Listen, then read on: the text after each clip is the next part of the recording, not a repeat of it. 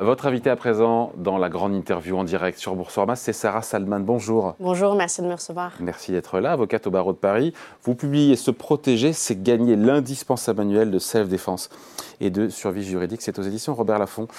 Rendre le droit accessible à tous, c'est ça au final euh, l'objet du livre. Tout à fait, parce que les gens ont tous des droits et manifestement, ils ne les connaissent pas et donc ils ne les appliquent pas. mais ça, on aurait pu le dire il y a 10 ans, 15 ans, 20 ans. Est-ce que ça a bougé en 20 ans? Et pourquoi on ne l'a pas dit? Non, mais on, aurait pu, on a eu ces discussions il y a 10, 15 ans, on était tous beaucoup plus jeunes, mais est-ce qu'il y a quelque chose qui a changé? Est-ce que peut-être que ça arrange, par exemple, je parle des compagnies euh, aériennes, ferroviaires, des banques, peut-être que ça les arrange aussi que les personnes ne mettent pas en œuvre leurs droits c'est-à-dire que là, le but, c'est, on dit que nul n'est censé ignorer la loi, donc pour les devoirs, tout le monde leur rappelle, mais pour les droits, beaucoup moins.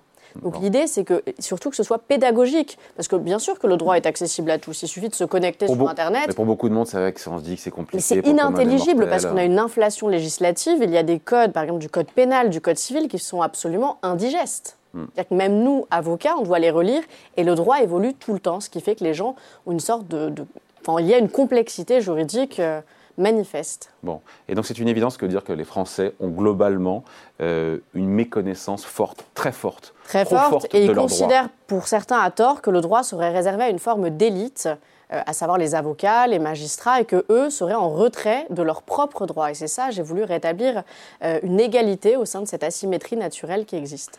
pour beaucoup de Français, je ne suis pas dans leur tête non plus, mais ils se disent que faire valoir leurs droits, euh, ça servira à rien, qu'ils n'obtiendront pas gain Mais oui, parce qu'ils se disent c'est perdu d'avance. Et moi, c'est cette phrase qui, qui m'exaspère, parce que par exemple, vous avez Amazon en face de vous, Booking, enfin des très grands groupes, euh, ou une grande banque, et vous vous dites non mais ça sert à rien, j'ai perdu d'avance. Mais pourquoi vous avez perdu d'avance alors que c'est faux? Et dans ce livre, j'explique comment faire quand vous avez un grand groupe en face de vous. Parce que non, ce n'est pas perdu d'avance. Après, ce qui est vrai, c'est que la durée des procédures, elle est assez dissuasive. C'est vrai, La justice en France est lente, pardon. Enfin, on le sait. Et donc voilà. Et très lente. ça décourage. il existe des euh, modes alternatifs de règlement des différends. C'est vrai que quand on va, par exemple, pour les divorces, un divorce amiable va beaucoup plus vite qu'un divorce contentieux. C'est mm. pour ça que ça permet aussi de désengorger les tribunaux. Et le contentieux, finalement, n'est pas la seule option possible. Quand on a un grand groupe, moi, il y a plein de litiges que j'ai réussi à résoudre, que ce soit pour moi-même, parce que quand je suis concernée, je suis la première à râler, ou pour les autres. Vous envoyez des courriers, vous, non pas, pas menacés, mais vous êtes assez ferme et ça peut marcher. Bon. L'idée, c'est de se faire justice, entre guillemets, tout seul? Pas de se faire justice tout seul. Je ne dis pas qu'il faut envoyer euh, des gars pour, euh, pour euh, protester, mais il faut être ferme et montrer qu'on ne se laisse pas faire. Et ça, il y a des exemples très concrets. Vous arrivez dans une banque, on vous dit, voilà, la première année, non, on vous le dit même pas.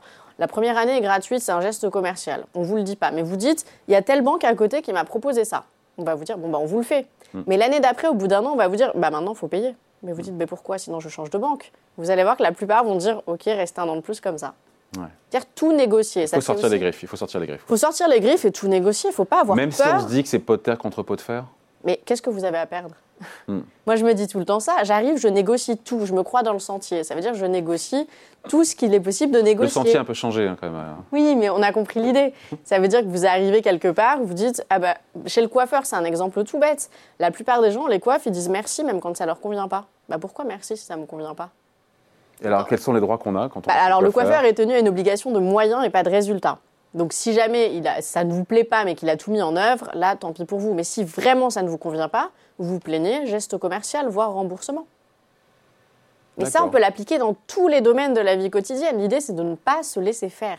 Hmm. Avec une justice quand même qui est euh, perçue comme étant inégale, avec euh, tout le monde qui n'a pas accès à la justice, aux bons avocats. Euh, je suis pas d'accord avec. Mieux armés je suis pas d'accord avec. C'est une question que je pose, c'est pas un point de vue. Ah alors, je, ne suis, bon, je vais nuancer la question. Euh, l'aide juridictionnelle, vous n'avez pas un mauvais avocat. Ça, c'est une Alors, c'est sûr que c'est dur à Paris de trouver un avocat qui accepte de travailler au titre de l'aide juridictionnelle. C'est vrai. Mais Mais c'est pas parce qu'un avocat accepte de travailler au titre de l'aide juridictionnelle qu'il sera moins bon qu'un confrère qui prendra 500 euros hors taxe de l'heure. Hmm.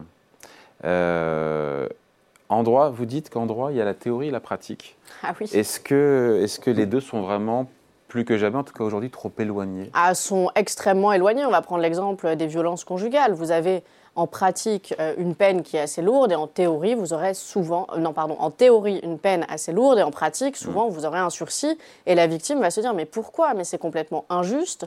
Et de l'autre côté, pour les stupéfiants, les magistrats peuvent avoir, à mon sens, la main un peu lourde. Donc on a parfois une justice à géométrie variable et les victimes ne comprennent pas. Moi-même, je suis souvent côté partie civile et on se dit mais jusqu'où il faut aller pour qu'il y ait de la prison ferme? Jusqu'où il faut aller pour que les peines soient exécutées? Donc ça, il n'y a pas de peine planchée. Donc il y a seulement un maximal, et ce maximal, il est rarement mis en œuvre. Mmh. Notamment dans les divorces aussi. Hein.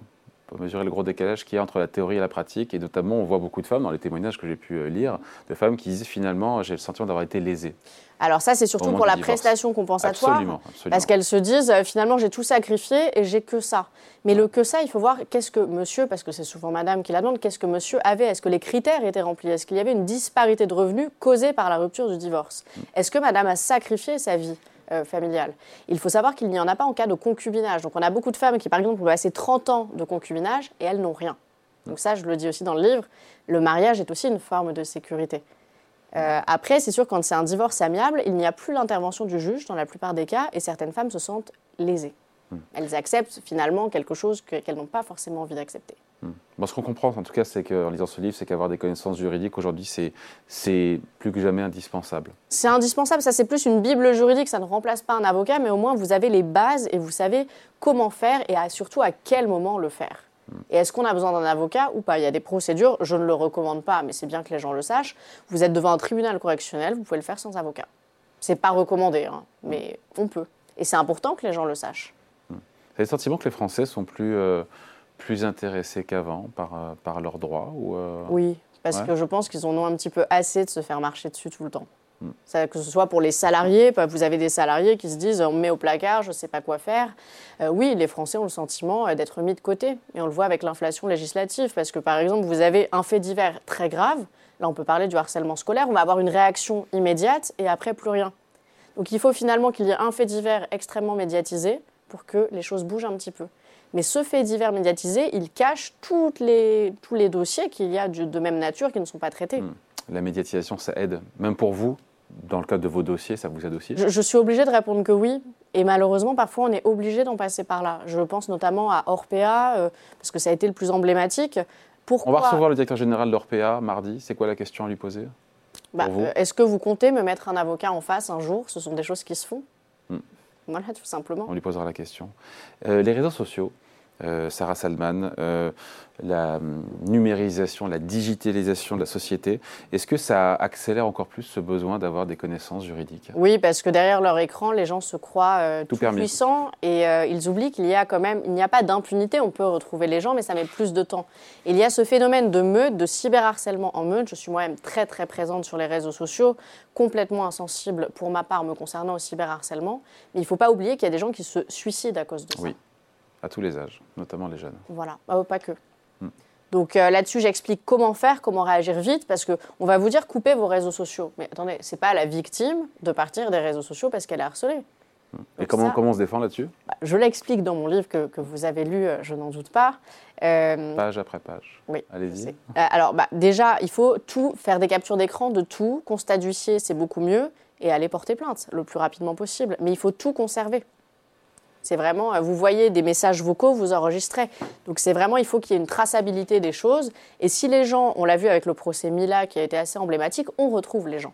Ça met juste un peu de temps. Et c'est vrai qu'entre le temps le temps judiciaire est toujours plus lent que le temps médiatique. Il va falloir effectivement se faire accompagner, peut-être psychologiquement, parce que pour certains, c'est très très difficile. Voilà, on rappelle que dans ce livre, hein, et encore une fois, vous, vous mettez plusieurs sujets du quotidien, euh, la famille, le couple, le travail, euh, l'argent. Il euh, n'y a, pas de sujet tabou finalement aujourd'hui, ou il y a encore des sujets tabous ah, Je pense que l'argent est un sujet tabou. Moi, quand je reçois les gens, il y a beaucoup de femmes qui, qui tournent autour du pot, mais qui n'osent pas me dire « je veux le maximum ». Voilà, je veux le faire payer, je veux qu'il me donne le maximum. Les gens n'osent pas. Pareil pour l'héritage, j'en parle, vous avez des gens qui n'osent pas dire je veux déshériter mes enfants. Au bout de 20 minutes, ils finissent par vous le dire, ou vous dites est-ce que c'est ça que vous voulez? Mais oui, je pense que l'argent est encore un grand tabou. En France, vous, ne pouvez pas dire combien vous gagnez, vous ne pouvez rien dire, et ça se répercute aussi dans les procédures. Hmm. C'est comme si une femme qui demande une prestation compensatoire, on lui dit mais elle est intéressée que par l'argent. Bah non, c'est son droit. L'idée, c'est n'est pas d'avoir le maximum, c'est d'avoir ce qu'elle est censée avoir, ce, qui, ce que la loi prévoit.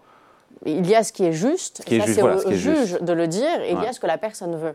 Ce que la personne veut n'est pas nécessairement ce qui est juste. Oui. Et moi, je ne suis pas là pour dire ce qui est juste, je suis là pour représenter au mieux les intérêts d'une personne que je représente. Bon, et on peut déshériter encore un enfant, je ne suis pas un expert du sujet, mais on peut euh, en avantager un autre. Euh, on peut en avantager un autre avec la quotité disponible, il y a quand même des limites. Ben voilà. Et déshériter, euh, alors est-ce qu'on peut La réponse est non en ben France, sauf certaines exceptions, mais après, si vous faites un viager et que le passif est supérieur à l'actif et qu'il ne reste que des dettes, oui. bah, ça revient au même. C'est une façon indirecte de... Ou alors, vous pouvez aller à l'étranger, certains l'ont fait. Euh, si ce n'est pas des pays de common law, ça peut être beaucoup plus souple, mais il faut avoir sa résidence fiscale à l'étranger. Il ne suffit pas juste de faire un voyage. Du common law. Oui. Avec l'accent, c'est bien ça. Et euh, on voit, bah, en tout cas, il faut lire ce bouquin parce que c'est une façon de compléter, en tout cas de, démarrer pour avoir les bons outils, le guide les de survie. Les bons outils et comment faire, pour comment naviguer dans ce labyrinthe juridique qui finalement n'en est pas Sans passer par un avocat, donc c'est quelque part vous vous foutez vous-même sur la paille. Ouais, ouais.